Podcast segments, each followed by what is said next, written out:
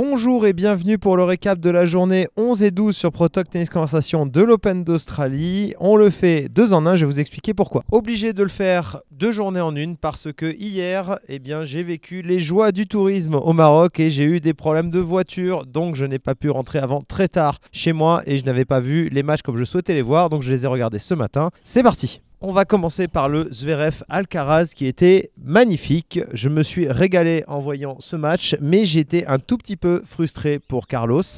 Parce que, en fait, souvent ces derniers mois, depuis je trouve qu'il a gagné Wimbledon, à partir du moment où il a quelqu'un en face qui commence à le mettre beaucoup la pression, il n'arrive pas à décrocher de sa ligne. Et en fait, à partir du moment où il n'arrive pas à décrocher de sa ligne, ce qui est quand même clairement son idée de jeu, c'est-à-dire de rester proche, réagresser pour garder. Il a une espèce, j'ai l'impression, d'obsession de vouloir contrôler le point qui est très intéressante. Hein. Euh, je ne vous cache pas que c'est quand même quelque chose de bien, mais il a cette espèce d'obsession de vouloir contrôler le point à tout prix et d'être extrêmement agressif qui peut lui valoir cher. Surtout que c'est quelqu'un qui se euh, qui se déplace extrêmement bien, qui a un physique exceptionnel.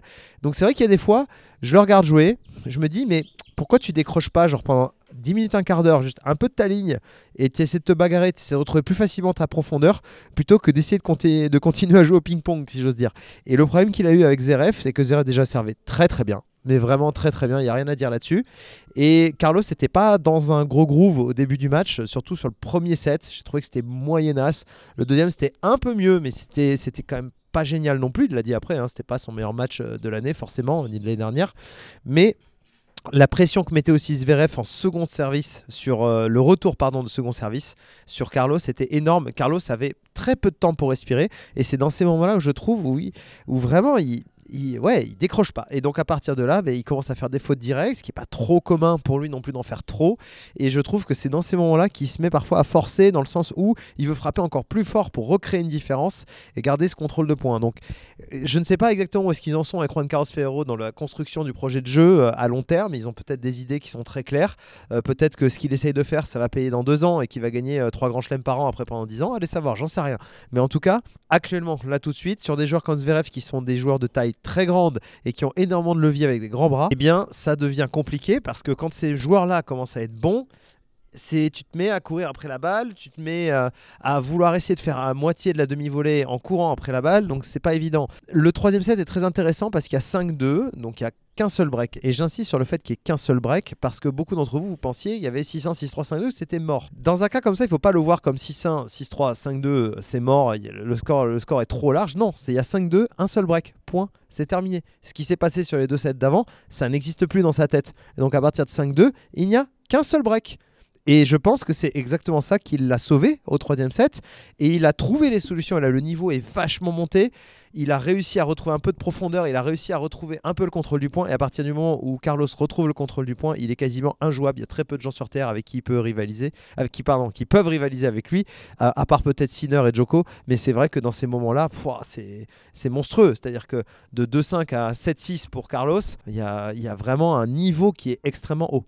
À partir de là, moi, en regardant le match, si je partais du principe que j'avais pas vu le match, j'aurais vraiment cru que Carlos était capable d'inverser la vapeur, ce qui était le cas d'ailleurs, puisqu'il s'est fait breaker d'entrée, il a débreaké directement, donc c'était quand même un signe euh, très positif qu'il était toujours là mentalement. Il y avait une intensité qui était complètement folle au début du quatrième. Et franchement, ce set-là, c'est un set, j'ai pas envie de vous dire comme un autre, mais dans le sens où si on oublie le premier, le deuxième et le troisième, ça aurait très bien pu être le premier set, n'importe quel set dans le match en fait. Et pour moi, Carlos fait son match au troisième ou quatrième set. Il passe un peu à côté sur les deux premiers. Pour moi, personnellement, mon analyse, elle est là. ça se joue à peu de choses, mais c'est vrai que ce premier et deuxième set, il faut peut-être qu'il y ait une potentielle évolution dans, sa, dans ses décisions de prise de terrain et de savoir comment il accepte de faire le dos rond quand il est en difficulté. Et sur l'autre quart de finale, entre Daniel Medvedev et Uber Urkash, on a eu un truc encore avec complètement lunaire. dire, Daniel, c'est vraiment un martien sous plein de plans parce que cet homme est capable de faire des trucs dont personne s'attend. Il nous a sorti des services volés, des retours à 1 mètre, 2 mètres de la ligne. Il nous a sorti des montées au filet, en veux-tu, en voilà. Il a complètement adapté son plan avec Gilles Servara. Ils ont vraiment adapté le plan sur Hubert Urkash. Et il a expliqué pourquoi il n'est pas retourné 6 mètres derrière la ligne, cette fois sur tout le match. C'est parce qu'en fait, sur Hubert Urkash, il expliquait que quand la balle au kick prend l'effet, elle monte tellement haut qu'il n'est pas dans les conditions optimale, même alors qu'il est très très loin derrière la ligne, pour pouvoir la refrapper comme il veut. Son objectif en retour de seconde balle, comme il le dit lui-même, c'est d'avoir un coup lifté de base, en fait, comme si on était dans un échange de fond de cours. Ce qui est d'une manière très intelligente. Il faut quand même avoir un certain style et un certain gabarit pour le faire. Par exemple, moi, avec mon mètre 83 et mes bras assez courts, euh, vous me mettiez 4 mètres derrière ou 5 mètres derrière en retour, euh, il se passe rien. C'est-à-dire que moi, c'est pas mon truc. Je suis quelqu'un de très explosif. J'ai pas un bras de levier euh, énorme. J'ai pas des grands bras. À l'époque, en plus, j'avais fait, je trouve, maintenant, avec recul, l'erreur de jouer avec une raquette d'une taille normale et de pas jouer avec des raquettes rallongées, avec des... alors que je joue maintenant avec des raquettes rallongées. Il se trouve qu'avec des raquettes rallongées, ben, ça donne plus de levier. Donc j'aurais pu éventuellement apprendre à retourner plus loin. Mais en tout cas, à l'époque, j'étais pas capable de le faire. Ou alors, il fallait que je frappe très très fort avec énormément d'intensité. Oui, comme un coup de fond de cours. D'ailleurs, j'ai déjà expérimenté, expérimenté ça sur quelques matchs où j'y étais arrivé. Mais c'est quand même plus mon truc d'être à l'intérieur du terrain et d'avancer. Et je pense que pour Daniel, en fait, ce qui est complètement fou, c'est qu'il a fait le choix euh, d'être derrière, très loin, et qu'à la fois, s'il a envie de retourner proche de la ligne à un mètre ou deux mètres, il sait le faire. C'est ça qui est incroyable. Alors que il ne le fait pas de l'année. C'est ça en fait qu'il faut se rendre compte, c'est que ce mec-là ne fait pas un retour proche de la ligne de terrain, de fond de cours, pardon, de l'année. il décide une fois dans l'année qu'il va le faire. C'est en quart de finale de Grand Chelem contre un mec qui est top 10. Pas de problème, je le fais. C'est incroyable, c'est vraiment d'une capacité d'adaptation qui est hors du commun et j'ai une admiration pour ce mec, pour ces trucs-là, qui est sans commune mesure. D'ailleurs, c'était très intéressant de voir comment il retournait parce qu'il était plutôt en retour bloqué en revers à deux ce qui est normal, et il y avait pas mal de retours chopés en coup droit. Et ça, j'avoue que ça m'a étonné parce que c'est pas un coup qui fait énormément et on le voit faire comme si en fait, ça donnait presque l'impression comme s'il avait l'habitude de le faire. Et ce genre de situation où vous voyez un mec qui retourne très loin derrière la ligne, qui là décide de retourner proche et qui d'habitude ne retourne jamais en slice de coup droit et là se met à retourner en slice de coup droit, je pense que beaucoup d'entre vous, vous imaginez le niveau technique et de main qu'il faut avoir pour être capable de s'adapter aussi vite, c'est extraordinaire. Et rien que pour ça, Daniel, c'est vraiment un martien du début à la fin. Dans le jeu, c'était passionnant parce qu'en fait, il y avait euh, les deux qui servaient très très fort et il y avait vraiment cette bataille de fond avec ces espèces de frappes où même Urkash, il essayait vraiment de contrôler son niveau de frappe en fond de cours et les deux attendaient vraiment la bonne frappe pour essayer de faire la différence. Euh, de temps en temps, en fait, dans les moments, dans les temps un peu faibles de Daniel, je trouvais que Daniel essayait d'accélérer, mais il, n'ouvrait pas beaucoup le terrain. C'était très tendu, un peu proche du centre. Euh, je dois avouer que j'ai pas l'explication pourquoi il a fait ça. Est-ce que c'est le stress? Est-ce que c'est les mauvaises sensations ou un choix? Là, je ne suis pas capable de le dire. Il y a des fois, comme je vous dis, hein, je parle que de, choses dont je suis sûr ou je pense savoir en tout cas. Et quand je sais pas, je vous le dis. Là, je ne sais pas. Mon ressenti, c'est plus qu'il ratait un peu le style de frappe qu'il voulait faire, notamment quand il voulait avancer en coup droit. On voit qu'il a encore une marge de progression là-dessus. C'est-à-dire que sa coordination, elle est quand même très spéciale. Et en coup droit, quand une balle vient un peu molle, quand ça lui demande d'avancer le terrain, dans le terrain, pardon, mettre les deux pieds dans le terrain et frapper un coup droit pour monter au filet, il y a, sur certaines positions, il n'est pas toujours ultra méga à l'aise, mais il sait le faire quand même. Autre chose chez Daniel qui est passionnant, c'est que quand il est largué dans un set, par exemple comme au deuxième set, il n'a pas hésité en fait à un peu laisser tomber la fin du set. Grande façon de faire aussi en gestion d'énergie. C'est parfois très intelligent pour certaines personnes de balancer un set en grand chelem parce que on est fatigué, parce que ça sert à rien, on est largué, on a deux breaks de retard on laisse filer et comme ça on peut reprendre tranquillement euh, sur le set suivant. Je me souviens il y a très longtemps, très très longtemps d'un match Fabrice Santoro avait fait ça à l'époque contre Marat Safin. C'est-à-dire qu'il avait euh, littéralement laissé complètement tomber le quatrième set. Il avait pris 6-0 parce qu'il était fatigué et il s'est reconcentré au cinquième qu'il avait gagné. Il me semble, si je ne me trompe pas, que c'était à Roland Garros d'ailleurs. Et bien ça, Daniel a aussi cette capacité-là de faire ce genre de choix, ce qui sont des, choix en fait qui ne sont pas faciles à mettre en place et qui sont même très compliqués. Parce moi personnellement, j'étais tout le temps le type de joueur qui voulait s'arracher et j'avais du mal à, laisser filer. Il y a des fois, mais je pense avoir perdu des matchs parce que je n'ai pas laissé filer deux trois jeux euh, pour me reposer et parce que ça me permettait de me reconcentrer et de me remettre dedans pour un troisième set. En tout cas, c'était un superbe combat. Il y a eu un très gros niveau de jeu dans son ensemble, beaucoup de points vraiment bataillés. Ça s'est joué sur plein de détails. C'était un match fantastique. Moi, j'adore voir jouer ces deux mecs. C'est des grandes tiges qui servent, certes, mais ils savent très bien jouer dans le jeu. Et surtout, ils, ont des jeux qui sont assez compatibles en termes de spectacle. C'est-à-dire que ça va provoquer beaucoup d'échanges, des points vraiment à l'arrache. Il y a eu ce. C'était. Ce, je sais plus quel moment c'était. Je me demande si c'était pas au dernier set où il y a volé, volé sur volé sur volé sur volé que gagne Daniel. Bon, ce genre de points, c'est extraordinaire parce que ça se joue tellement à rien. D'ailleurs, on voit sur cette volée Daniel qui gagne avec sa volée de revers et qui utilise la main gauche en volée de revers qui, en tenant la raquette au cœur. Ça, c'est des moves de joueur de double. Et ça, je trouve ça encore impressionnant que ça veut dire ça veut dire qu'en fait avec Gilles, il travaille, il travaille la volée, ils sont dessus et ils sont en train de l'améliorer. Je ne serais pas étonné de voir Daniel dans le futur en fait monter un peu plus. Je me trompe peut-être, mais on verra en tout cas. Après avoir fait le récap du mercredi 24, on va commencer celui du jeudi 25. Je n'ai vu que le Sabalenka Goff et je vais être très sincère, je vais pas y passer beaucoup de temps parce que comme toujours avec Sabalenka et Goff, c'est un peu toujours le même style de match qui se passe, c'est-à-dire que Goff très physique, va courir partout, va se bagarrer, va tirer des passings, etc. Va courir, va défendre, va contrer. Elle va arriver à faire avancer son coup droit quand elle est en position offensive vers l'avant. Elle va avoir beaucoup plus de mal sur les balles neutres. Et là, bon, Sabalenka qui euh, frappe tellement fort au niveau stratégie, il n'y a pas grand chose, c'est pas la folie. Et elle a essayé de lui mettre la pression euh, le max possible sur le coup droit, frapper très très fort comme d'habitude. Elle a envoyé du revers en ligne comme d'habitude. Et sur ce coup-là, en fait, sur ce format-là de rencontre entre les deux, cette fois ça a été euh, pour Sabalenka. La dernière fois, c'était pour Goff à l'US Open. Probablement aussi que le public en finale a aidé, j'en sais rien.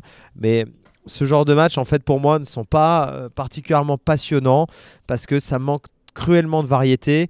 Euh, Goff a vraiment besoin d'améliorer son coup droit. Je l'ai dit dans le dernier podcast et je le redis là. Son coup droit est, est pas fou pour une nana de ce niveau-là. Alors chez les filles, on peut tolérer d'avoir des énormes points faibles. Chez les hommes, c'est pas possible. C'est pas possible de trouver un mec qui a un coup droit moyen euh, dans les 10 mondiaux, par exemple, ou dans les 20 ou dans les 30 mondiaux. Euh, CF, tous les détracteurs pendant 15 ans de Richard Gasquet. Richard, j'ai été en face de lui. Moi, mon coup, c'était le coup droit. C'était mon meilleur coup. Je vous garantis qu'il a un putain de coup droit qui avance et qui prend énormément l'effet. Et il faut être d'un très, très, très, très haut niveau, justement, pour arriver à lui démonter son coup droit. Et c'est pas n'importe qui qui peut le faire. Je vais maintenant répondre à deux questions qui m'ont été posées sur ma story sur Instagram. La première est de Pierre qui demande si je peux expliquer les différences entre les surfaces de l'Australian Open et de l'US Open. Alors effectivement, ce ne sont pas les mêmes surfaces. Euh, L'Australian Open, si je ne me trompe pas, c'est toujours du plexi cushion. Et euh, à l'US Open, c'est une surface type green set. Donc ce sont des résines, mais qui sont différentes. Le plexi cushion en Australie euh, est plus élastique, plus souple. Donc ça veut dire qu'en fait, quand il fait chaud, Allez, en tout cas, sur les 15 dernières années, c'était comme ça. Est-ce qu'ils l'ont changé pile cette année? Du coup mon commentaire est irrelevant Je ne sais pas. Mais en tout cas, sur les dernières années, le fait que quand il fasse chaud, ça soit plus élastique, ça faisait rebondir la balle plus haut. Et ça, c'est quelque chose en fait qui démarque euh, cette surface-là du reste des résines qu'on peut trouver dans le monde. Après, chaque, euh, chaque cours, chaque surface a sa vitesse. Par exemple, l'US Open, le dernier US Open, et je trouve plus rapide en termes de vitesse que l'Australian Open cette année. Mais c'est très difficile en fait de déterminer euh, une réponse arrêtée, si j'ose dire, Pierre, tu vois, parce que euh, quand j'ai joué par exemple l'US Open, la première année c'était d'une lenteur absolue, mais je n'avais jamais joué sur un truc aussi lent. On faisait des matchs limites de terre battue, c'était en 2012 la première fois que je l'ai fait. Et la deuxième fois que je l'ai fait en 2013, il n'avait pas changé, il n'avait pas resurfacé. Du coup, c'était la même que, la, que 2012, sauf qu'en 2013, il y a eu un été, un hiver, de la pluie, du vent, de la neige, du froid, du chaud qui sont passés dessus. Et c'était extrêmement rapide. Ça n'avait rien à voir. Donc en fait, c'est très variable. Mais en tout cas, ce que je peux dire, c'est que la Road Lever Arena me paraît plus lente en termes de vitesse que le reste des terrains. Et la deuxième question, c'est Fabiane qui me demande si euh, c'est possible de travailler le retour à long terme ou est-ce que le sens de l'anticipation ou les réflexes sont innés? Alors non, c'est pas inné. Euh, il y, a, alors, y a toujours une part de, comment dire, de inné entre l'inné et l'acquis, l'œuf ou la poule, on ne sait jamais. En tout cas, ce qui est certain, ce que je peux te dire, c'est qu'il y a une technique, notamment de jeu de jambes en retour, et il y a une technique de haut du corps aussi en retour. Celle-là, elle existe et elle est à apprendre et elle n'est absolument pas enseignée euh, dans les clubs. Euh, partout dans le monde. J'ai l'impression que pour commencer à bien retourner, il faut avoir la chance de croiser des gens qui ont déjà retourné des services à 200 à l'heure ou 195. Sinon, tu as du mal à, trouver des gens qui t'expliquent correctement la manière de faire. Ça, j'en suis conscient et je trouve ça très dommage parce qu'en plus, le retour, c'est pas ce qu'il y a plus de compliqué. Donc, ce que je te recommanderais, c'est plutôt d'observer comment euh, les meilleurs retourneurs retournent et de voir au niveau de la technique de jeu de jambes et du haut du corps euh, ce qu'ils font parce qu'en fait, il y a des subtilités. C'est pas seulement raccourcir la préparation, c'est ça, ça, fonctionne aussi sur d'autres plans. Ensuite, à partir du moment où tu as une bonne technique de jeu de jambes en retour, que tu sais, avant, tu sais quand avancer au bon, au bon moment, tu sais si tu dois retourner de loin, de près, parce qu'en fait, en fonction de qui tu es, tu vas pas forcément, comme j'expliquais tout à l'heure, moi je retourne de près, j'ai toujours retourné très dans le terrain, notamment en seconde, ça a toujours été mon truc d'être agressif en retour, tu me mettais loin derrière la ligne, j'étais beaucoup plus faible. Donc ça va dépendre vraiment de chacun là-dessus, il n'y a pas réellement de règles. Euh, cependant, ce que je peux te dire, c'est qu'à partir du moment où tu as une technique de retour qui est correcte, là, tu vas savoir où est-ce que tu en es. Et plus tu vas retourner avec une technique correcte et tu vas retourner des mecs qui servent bien, plus tu vas progresser et plus tu vas pouvoir savoir si tu as un œil ou non. Mais oui, en tout cas, tant que tu n'as pas cette façon de faire qui est correcte, tu ne peux pas savoir si tu es un bon retourneur ou pas. Et moi, j'ose j'ose croire, ma conviction, c'est que c'est pas de l'inné le retour. Il y a euh, l'œil qui va plus vite que d'autres pour certains, ça c'est vrai, mais j'estime que tout le monde peut bien retourner à condition de savoir le faire proprement. Merci à tous en tout cas d'avoir écouté ce podcast. Nous sommes le jeudi 25 janvier, il est 12h22, j'avais pas donné la date et l'heure, j'aime bien le faire. Et nous avons débriefé la journée du jeudi et du mercredi, la deuxième semaine de l'Australian Open. Merci à tous de m'avoir écouté. Vous pouvez me retrouver comme toujours sur Instagram, TikTok, Facebook, euh, Telegram avec Laurent Rochette officiel. Vous pouvez me poser des questions en DM, il n'y a aucun problème, j'y répondrai toujours. Merci de m'avoir écouté, je vous embrasse très fort et à demain pour la suite.